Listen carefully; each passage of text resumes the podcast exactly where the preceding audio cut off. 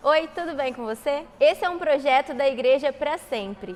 Nos acompanhe nas redes sociais que estão aqui na descrição.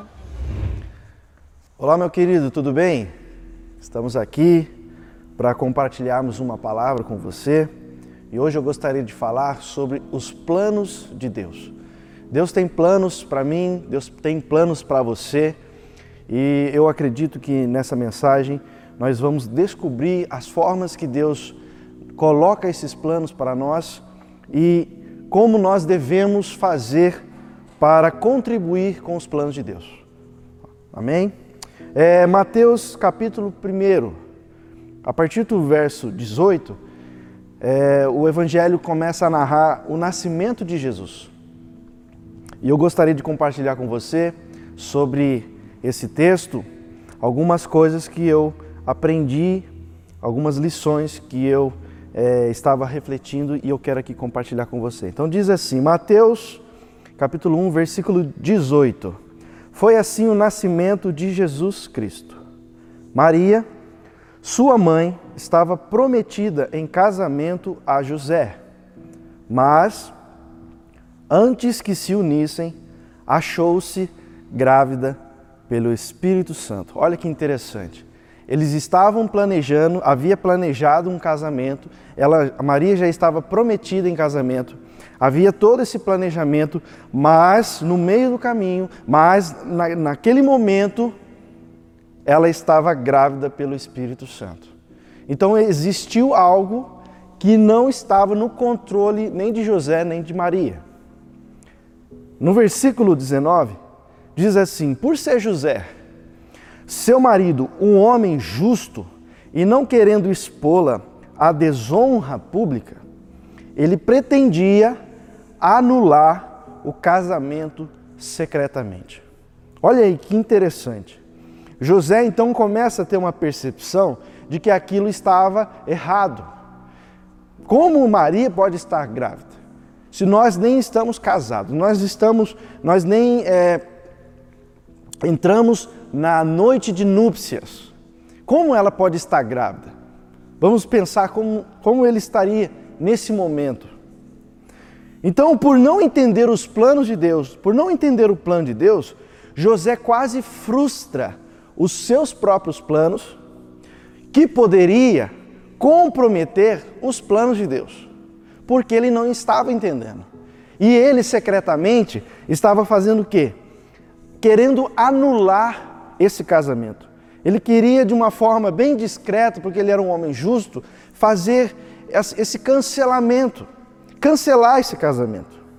Mas, lá no versículo 20, diz assim: Mas, depois de ter pensado nisso, apareceu-lhe um anjo do Senhor em sonho e disse: José, filho de Davi, não tema receber Maria como sua esposa. O que nela foi gerado procede do Espírito Santo. Olha que interessante. José, ele não poderia cancelar o seu projeto. Porque o plano de José e de Maria, ele seria usado como um meio. Ele seria usado como um meio para um plano maior. Aquela realidade que ele se encontrava, ela seria usada para trazer o Filho de Deus ao mundo. Então José não poderia é, cancelar isso, ele não poderia anular esse casamento. Então o anjo do Senhor fala isso para ele: não tema, não fica com medo, porque existe um plano maior em cima daquilo que você está entendendo. E aqui eu posso até fazer uma observação. Talvez você está numa realidade que você não entende. E aí você começa a buscar um entendimento em Deus, na palavra de Deus, e Deus mostra para você, assim como o anjo está mostrando para José. E aí você está nesse sonho, que aqui diz que foi como um sonho, então você recebe essa revelação, você recebe o um entendimento daquilo que está acontecendo na sua realidade, mas o que, que acontece com, com muitas vezes o que acontece muitas vezes com a gente é que nós estamos no sonho, nós estamos no ambiente de revelação, de entendimento da palavra, mas quando voltamos à nossa realidade, nós não conseguimos cumpri-la. Porque a realidade toma conta da nossa mente, do nosso entendimento. Então não valeu de nada. José, ele então estava naquela realidade, querendo anular um casamento por causa daquilo que ele percebeu, mas aí Deus, em sonho, através de um anjo, mostra para ele que aquilo que foi gerado em Maria procede do Espírito, ou seja, era um plano de Deus. Então, quando ele volta para a realidade, ele já tem um entendimento do que é que está acontecendo à sua volta. Então, eu e você precisamos entender que existe uma realidade pelo qual estamos vivendo, mas existe uma revelação em Deus, existe um propósito em Deus, existe um plano em Deus. E nós precisamos acessar, entender esse plano para que a nossa realidade não seja é, comprometida, não possa comprometer os planos de Deus. Para que nós possamos viver essa realidade sem nos é, desviarmos do caminho do plano que Deus traçou. Olha no versículo 21. O anjo continua falando para José: Ela dará à luz um filho, e você deverá dar-lhe o nome de Jesus, porque ele salvará o seu povo dos seus pecados. E aqui é interessante que Jesus é a forma grega de Josué, que significa o Senhor salva. Olha o que, que é interessante que o, que o, anjo, o que o anjo está falando para José. José, Maria vai dar a luz. Você vai dar o nome. Todos tinham que fazer alguma coisa. No plano de Deus, todos têm um dever a cumprir, a cumprir. Todos têm um dever. Todos têm que fazer algo. Maria tinha a responsabilidade de dar a luz. José tinha o dever de dar o nome e o anjo coloca isso para ele, diz: Você vai colocar o nome de Jesus. Por quê? Porque Jesus é o mesmo que Josué, que significa o Senhor salva. Por quê? Ele vai salvar o seu povo dos seus pecados. Então você precisa já colocar esse nome. Ele tinha essa responsabilidade. Versículo 22. Tudo isso aconteceu, o anjo ainda está continuando. Ele está falando para José: tudo isso aconteceu para que se cumprisse o que o Senhor dissera pelo profeta. E está em Isaías 7,14 isso. A virgem ficará grávida e dará à luz um filho, e o chamarão Emanuel, que significa Deus conosco. Então o dever dos dois o dever de cada um deles estava totalmente ligado ao cumprimento de uma profecia. Olha que interessante, eles estavam passando por tudo aquilo, aquela realidade que eles não estavam entendendo, que José, mais ele ainda que não estava entendendo, eles estão compreendendo agora que existe um propósito maior que o deles, existe um plano maior que o deles. Então eles começam a entender ela vai dar, ela vai dar à luz um filho e eu vou colocar um nome. E aqui está dizendo que é para cumprir a profecia, que a virgem ficará grávida e dará à luz um filho e o chamarão Emanuel. Aí o anjo terminou a sua conversa aqui. Lá no 24 diz assim, Mateus 1, 24. Ao acordar, José fez o que o anjo do Senhor lhe tinha ordenado e recebeu Maria como sua esposa. José ficou, José não ficou somente no sonho. É aquilo que eu já estava falando. Quando ele já saiu do sonho, ao acordar, ele tomou a postura, tomou a atitude e foi então cumprir, obedecer às instruções que o anjo tinha colocado para ele. E aí, lá no versículo 25, diz que, diz assim: Mas não teve relações com ela, enquanto ela não deu à luz um filho, e ele então lhe pôs o nome de Jesus. José, ele teve que esperar Jesus nascer para continuar o seu projeto inicial. Pensa bem, ele estava no projeto, um casamento. No meio do caminho, ela encontra-se grávida. Ele, ele pensa em cancelar. O anjo vem e fala: não cancela. O que foi colocado nela é pelo Espírito Santo. Você vai fazer isso, você vai permitir que ela dê a luz e você vai dar um nome a ele. Ele vai, acorda e faz aquilo que o anjo é, pediu, aquilo que o anjo ordenou.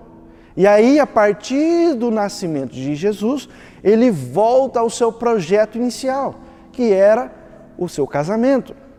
Então, entenda a dinâmica do plano de Deus com o nosso. Deus pode usar os nossos planos para colocar os seus planos, porque os planos de Deus, eles estão acima dos nossos. Nós, quando fazemos os nossos planos, nós estamos vendo na nossa ótica, no nosso contexto, nós estamos vendo nos limites dos nossos olhos, mas Deus, Deus vê muito além. Deus não pode ser surpreendido. Aleluia. E eu quero trazer aqui para vocês Quero trazer aqui para você seis lições sobre o plano de Deus. Com base nisso que nós acabamos de ver nessa história de José e Maria. Primeira lição que eu vejo é a, os planos de Deus. Os planos de Deus são maiores que os seus planos. Isaías capítulo 55, a partir do verso 8 diz assim: Pois os meus pensamentos não são os pensamentos de vocês, nem os meus caminhos são, nem os seus caminhos são os meus caminhos, declara o Senhor. Versículo 9: Assim como os céus são mais altos do que a terra, também os meus caminhos são mais altos do que os seus caminhos, e os meus pensamentos são mais altos do que os seus pensamentos. Nós, quando pensamos, nós, quando agimos, nós, quando vivemos, nós estamos vivendo num plano físico, numa dimensão física, numa dimensão natural, mas Deus, Deus está muito além disso. Nós estamos vinculados a um tempo, a um tempo, um cronograma. Mas Deus, Ele é eterno, Ele não tem um, um, um vínculo com um tempo. Nós podemos entender que Deus, por ser eterno, por ser espírito, a Bíblia diz que para Deus um dia são como mil anos. E mil anos para nós é como um dia. Tem como explicar isso? Não. Deus é infinito. Deus não está preso ao nosso tempo. Por isso que os caminhos de Deus são mais altos do que os nossos. Os pensamentos de Deus são mais altos, vai além dos nossos pensamentos. Nós precisamos entender que os planos de Deus, eles sempre vão ser maiores que os nossos planos. Você pode projetar sua vida, você pode fazer planos da sua vida e você deve fazer isso. Mas você tem que ter consciência de que os planos de Deus, ele envolve muito mais do que o seu plano pessoal. Essa é a primeira lição que eu vejo aqui. A segunda lição é não entender os planos de Deus, pode te fazer tomar decisões antes da hora. Olha o que está escrito em 1 Coríntios 4. Paulo está, escreve, está dizendo assim: portanto, não julguem nada antes da hora devida. Esperem até que o Senhor venha.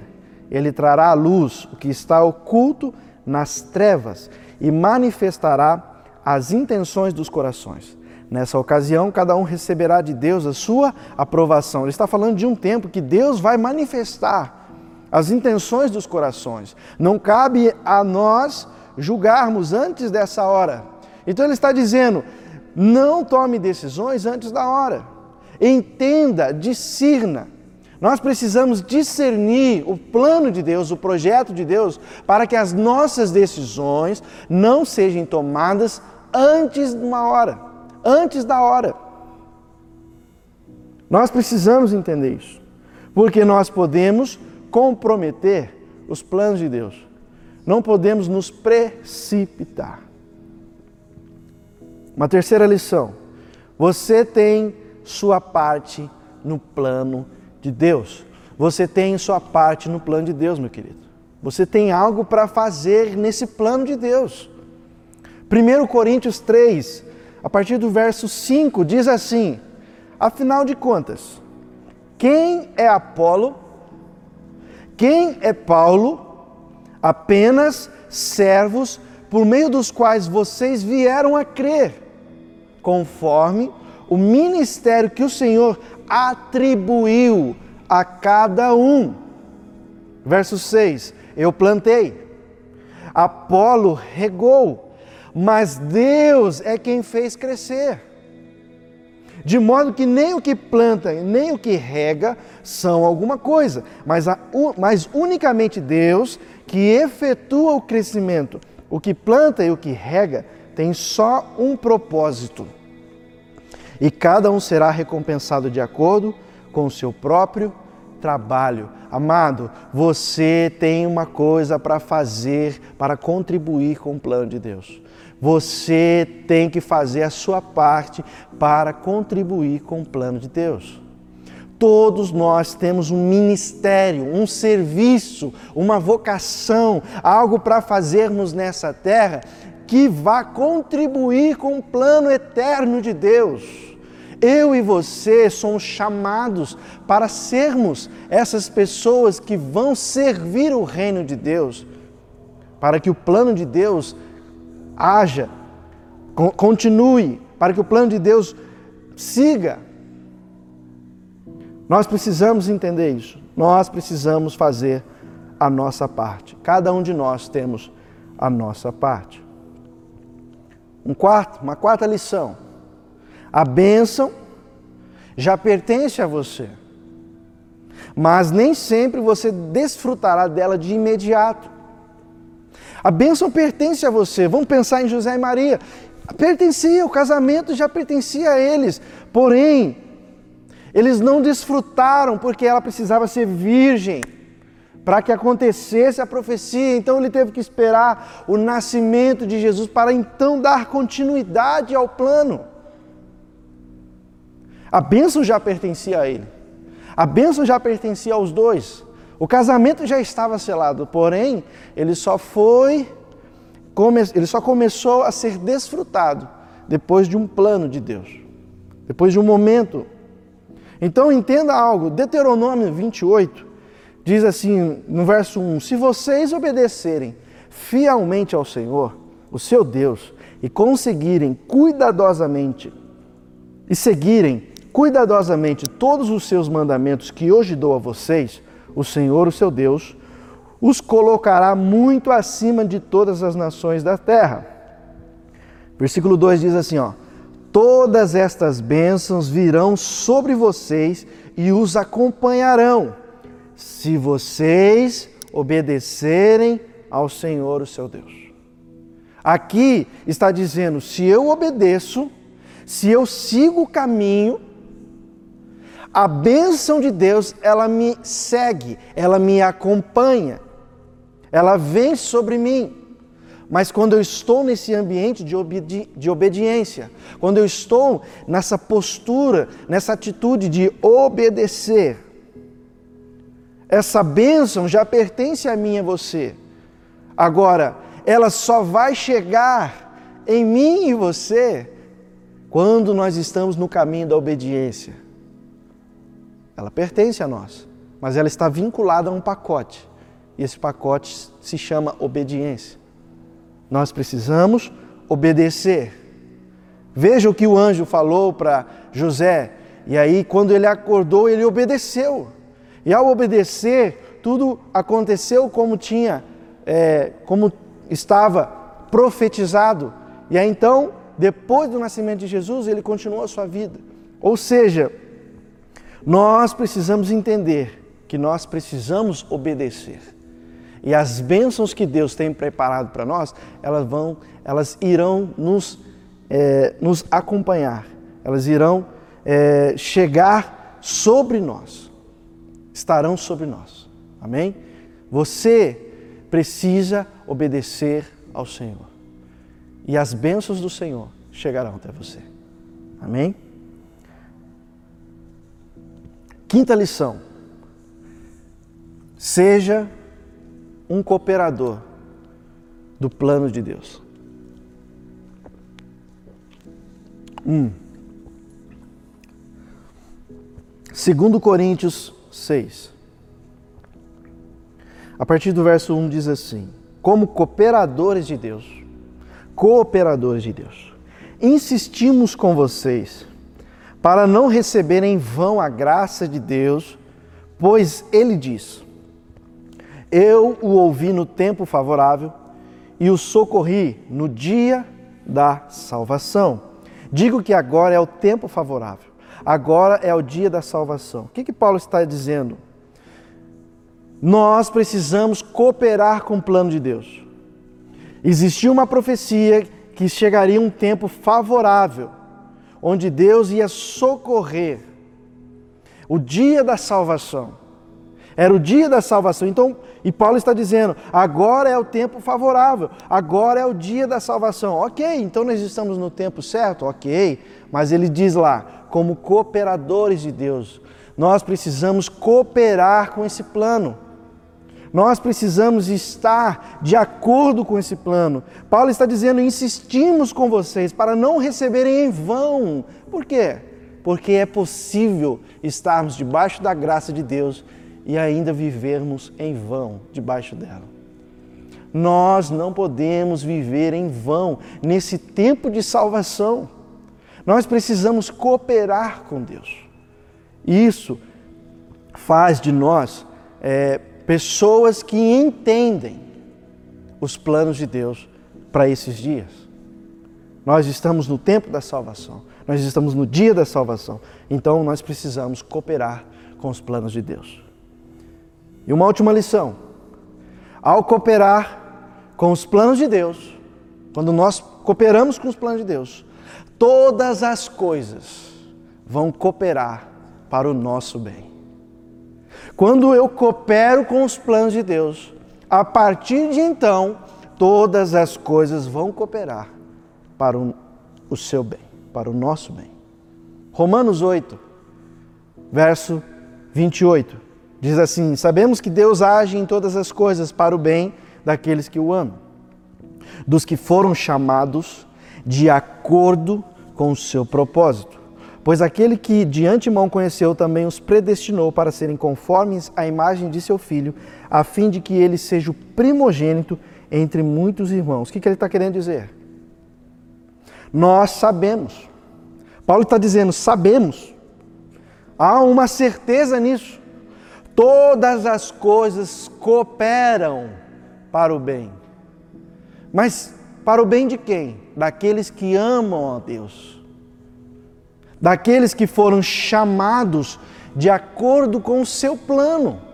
Ou seja, se eu estou cooperando com o plano de Deus, se eu estou vivendo de acordo com o propósito de Deus, isso significa que todas as coisas ao meu redor, que a realidade que está ao meu redor, ela vai cooperar para o meu bem, por mais que pareça improvável, por mais que pareça impossível. Mas quando eu e você estamos nos planos de Deus, as coisas que estão à nossa volta, elas vão cooperar, vão contribuir para o nosso bem. Existe uma frase que diz assim: Aprendi que só existe um plano que pode dar errado, aquele que não está nos planos de Deus. Quando nós estamos cooperando com os planos de Deus, os nossos planos estão alinhados com os dele. Provérbios, capítulo 4, diz assim: pense bem no que você vai fazer. Versículo 26. Se, pense bem no que você vai fazer e os seus planos darão certo. Por que, que os planos vão dar certo? Porque você pensou bem. Mas pensou bem nos planos? Não, não. Você pensou bem em como é a sua realidade, pediu a Deus a orientação, Senhor, quais são os seus planos em cima disso? Deus te revela os seus planos e você começa a fazer, a viver de acordo com os planos de Deus. Então, seus planos dão certo. Porque tudo à sua volta vai cooperar para o seu bem. Para encerrar, Jeremias 29 no versículo 11, diz assim: Porque sou eu que conheço os planos que tenho para vocês, diz o Senhor. Planos de fazê-los prosperar e, de, e não de causar dano. Planos de dar a vocês esperança e um futuro. Deus tem planos para mim Deus tem planos para você. Nós estamos ligados nesse plano de Deus? Porque se estamos vivendo em cima dos planos de Deus, seguindo os planos de Deus, esse plano vai nos fazer prosperar. Quando fala prosperar, não é enriquecer, é sermos produtivos, é estarmos é, totalmente bem-sucedido. É sermos bem-sucedido. E bem-sucedido não é chegar no fim da vida com milhões. Bem-sucedido é chegar no, no fim da vida e fazer como Paulo. É fazer como Paulo. Cheguei até aqui, acabei a minha carreira, guardei a fé. Cheguei, fiz o que, cumpri o que precisava ser cumprido. Fiz o que precisava ser feito. Então Deus tem um plano para mim e para você, amado. Basta eu e você entendermos os planos de Deus para que a nossa realidade não comprometa esses planos. E aí então, tudo ao nosso redor vai cooperar para o meu e para o seu bem. Amém? Quero orar. Pai, nós estamos nos seus planos. Nós queremos viver os seus planos.